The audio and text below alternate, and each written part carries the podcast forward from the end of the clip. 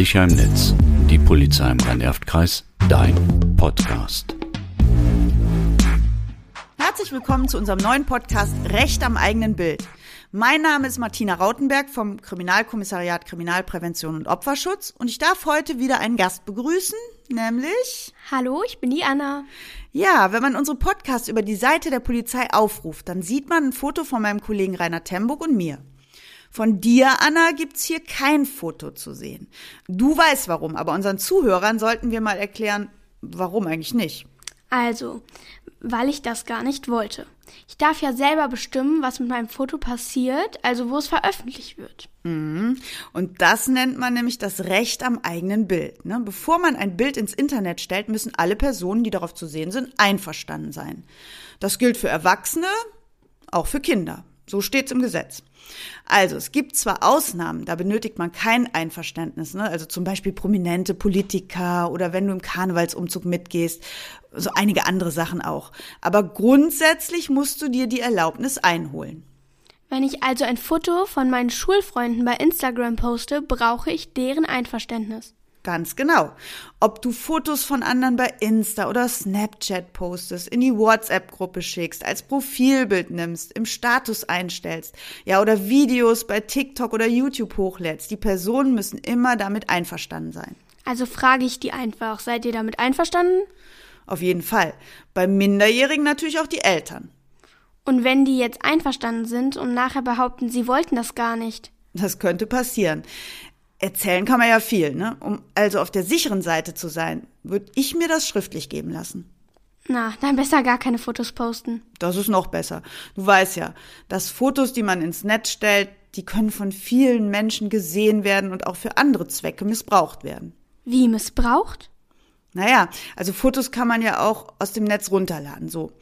Ähm, wir hatten mal den Fall, da hat ein Täter Fotos einer Klassenfahrt, die eine Schülerin gepostet hat, runtergeladen und bearbeitet. Wie was bearbeitet?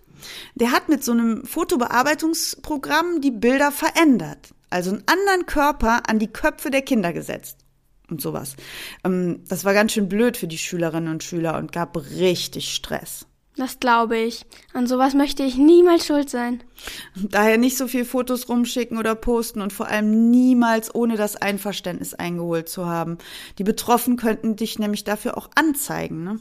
Oh, anzeigen, weil ich sie nicht gefragt habe, ob ich das Bild von ihnen posten darf? Ja klar, man kann für die Verletzung des Rechts am eigenen Bild eine Strafanzeige von der Polizei bekommen. Ich bin aber erst elf. Trotzdem würde man auch gegen dich eine Anzeige schreiben. Die Konsequenzen für dich als Strafunmündige, also unter 14, ja, die werden wir in einem anderen Podcast erläutern. Da kann nämlich noch mehr auf dich zukommen. Oh ja, das interessiert mich auch. Ein weiteres Gesetz sagt übrigens, dass an bestimmten Örtlichkeiten schon allein das Fotografieren verboten ist. Nämlich in privaten Situationen, ja, die nennt man den höchstpersönlichen Lebensbereich. Ja, zum Beispiel, wenn du dich in deiner Wohnung oder in einem anderen Raum befindest, der gegen Einblicke geschützt ist. Also eine Toilette oder eine Umkleidekabine. Das ist zum Beispiel so ein Raum, in dem das Fotografieren zur Straftat werden kann. Im Schwimmbad hängen auch überall solche Schilder, dass man da nicht fotografieren darf. Richtig. Und ja, sowas und auch hilflose Personen darf man auch nicht fotografieren. Die können ja, ja, die können gar nicht bestimmen, ne? Die können nicht sagen, dass sie das nicht wollten. Also, wenn jemand schläft?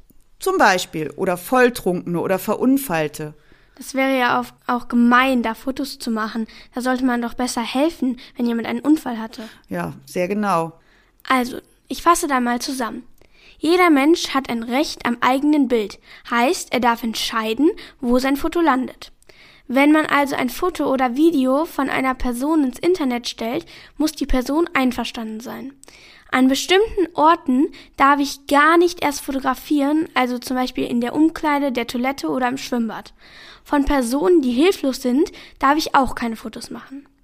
Auch wir Kinder haben ein Recht am eigenen Bild. Daher, liebe Erwachsenen, fragt uns, bevor ihr Fotos von uns postet. Das hast du schön gesagt. Sagt euren Eltern ruhig, wenn ihr keine Fotos von euch im Netz haben wollt. Alles Gute, Anna. Bis zum nächsten Mal. Ja, bis zum nächsten Mal. Tschüss.